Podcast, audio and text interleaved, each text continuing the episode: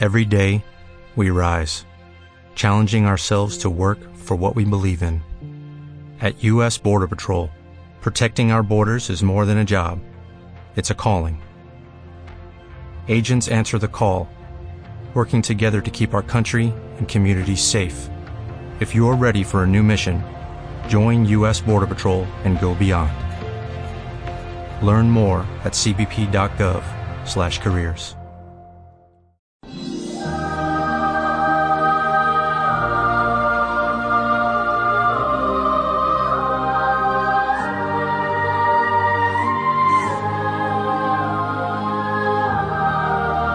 Una vida, un santo.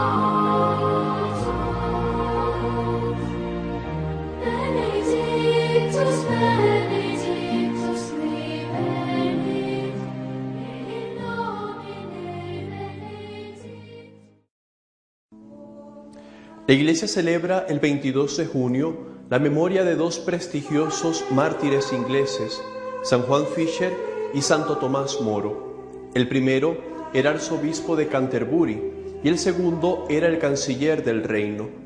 Ambos fueron ejecutados por orden de Enrique VIII debido a su oposición a secundarle en sus planes de separación de la Iglesia católica. Una de esas etapas difíciles fue sin duda la que se vivió en Inglaterra en la época de Enrique VIII. Se vio entonces un espectáculo casi increíble. Un pueblo entero aceptó el cambio de religión y con pocas excepciones se acostó católico y se levantó protestante, en el sentido amplio en que se puede considerar este término. Ni siquiera en Alemania o en Suiza, las cunas de Lutero, Eswiglio y Calvino, había ocurrido algo semejante.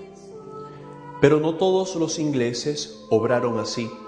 Hubo muchos, aunque no fueron legión, que prefirieron el martirio antes que llamar Señor a otro distinto al Dios cuya imagen habían recibido de sus padres.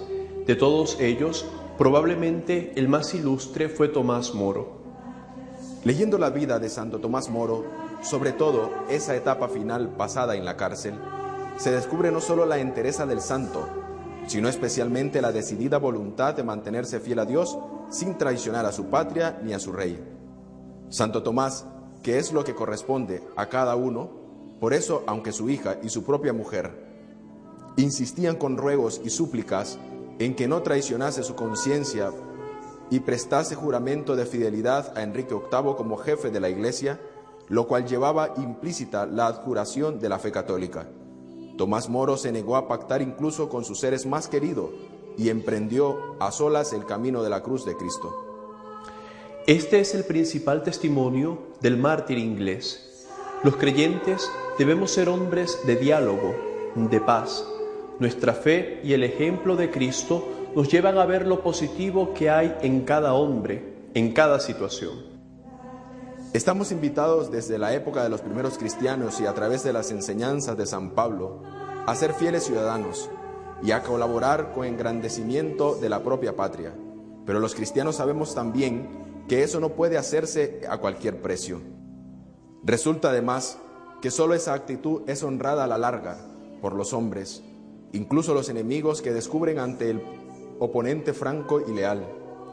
Incluso lo que no comparten nuestra fe y nuestros combates, a veces con la burla y otras con medidas más duras, terminan por quedar impresionados por el testimonio de aquellos que resisten la ironía, la moda o esos adjetivos que nos suelen dedicar cada día desde tantos medios de comunicación, aquellos que solo queremos vivir en paz nuestra fe y nuestra unidad de la Iglesia, como por si eso nos hubiéramos convertido en los más peligrosos de los hombres. Muchos criminales habían en la Inglaterra de Enrique VIII, pero el rigor del rey fue a recaer sobre Tomás Moro, cuyo único delito había sido no querer poner a nadie en el lugar de Dios, ni siquiera a sus seres más queridos. Un buen ejemplo el de este político inglés para estos tiempos recios en los que vivimos. Santo Tomás Moro, autor entre otras muchas obras de utopía, es el protector de los políticos y de todos aquellos que se esfuerzan por defender los derechos de los hombres y que por eso sufren persecución e incomprensiones. Se le puede pedir ayuda para perseverar en las buenas decisiones tomadas cuando se están recibiendo críticas por ello.